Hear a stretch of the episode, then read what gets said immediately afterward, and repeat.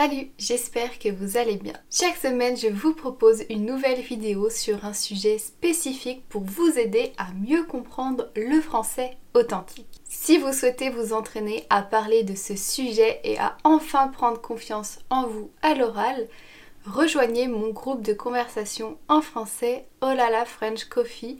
Le lien est en description. Cette semaine au Olala French Coffee, nous allons parler de justice et je vous l'accorde, ce n'est pas le thème le plus facile à aborder dans n'importe quelle langue en fait.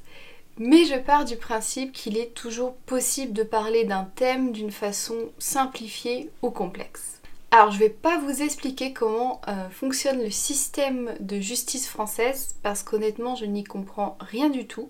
Si jamais ça vous intéresse, je vous mets le lien d'une vidéo où le système judiciaire euh, français est vulgarisé et très bien expliqué. Mais dans cette vidéo, je vais répondre à quelques questions sur la justice, euh, questions dont mes étudiants au Olala French Coffee vont devoir également répondre en français.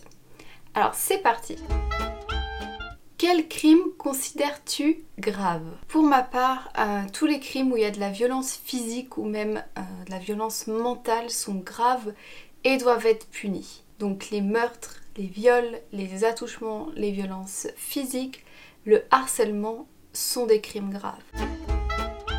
Selon toi, d'où vient l'intérêt des gens envers les procès criminels?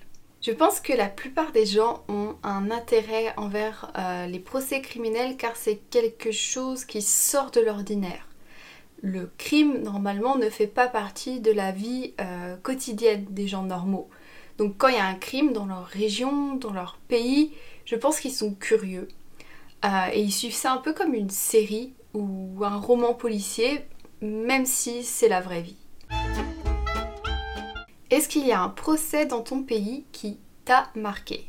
Il y en a plusieurs. Euh, celui qui me vient en premier en tête, c'est l'affaire Daval. Euh, c'est un homme qui a tué sa femme, mais euh, ce qui été très choquant, en fait, c'est qu'avant d'être accusé, l'homme a publiquement pleuré la mort de sa femme auprès de ses beaux-parents. Et on se demande réellement comment on peut faire une chose pareille. Après, je trouve que les procès les plus choquants sont ceux qui concernent les meurtres et où euh, les viols d'enfants, c'est vraiment inhumain, c'est horrible.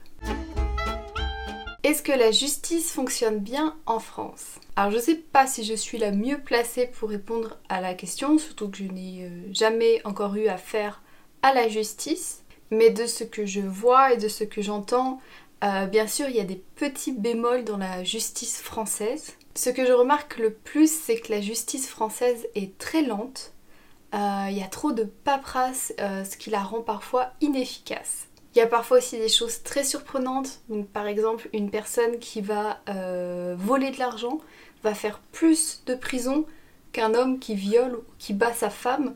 Et ça, je trouve ça vraiment incompréhensible et choquant. Comment serait, à ton avis, le monde s'il n'y avait pas de loi? Alors je pense qu'un monde sans loi ne peut pas exister. S'il n'y a plus les lois actuelles, les lois qu'on connaît, je pense que ça serait la loi du plus fort qui euh, dominera notre monde. Je pense pas que ça soit un chaos total.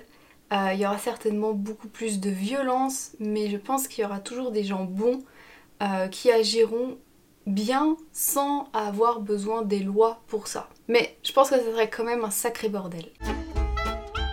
Est-ce qu'il y a des lois que tu as tendance à ignorer ou à ne pas respecter? Alors je réfléchis, je sais pas. Je pense que j'ai certainement dû déjà enfreindre une loi, euh, mais ça n'arrive pas souvent en tout cas. J'essaye de respecter les lois car je les trouve très importantes. Après, ça peut arriver de ne pas respecter une loi. Je pense que le plus important, c'est ne pas de blesser quelqu'un, de faire du mal à quelqu'un. J'espère que cette vidéo vous a plu et qu'elle vous aidera à parler de la justice en français. Vous pouvez retrouver le vocabulaire que j'ai utilisé dans cette vidéo, donc le lien est en description. Et si vous souhaitez aller plus loin et parler de ce sujet cette semaine avec mes étudiants et moi, il y a le lien pour s'inscrire à mon groupe de conversation en français en description. Je vous dis à bientôt pour de nouvelles aventures en français bien sûr.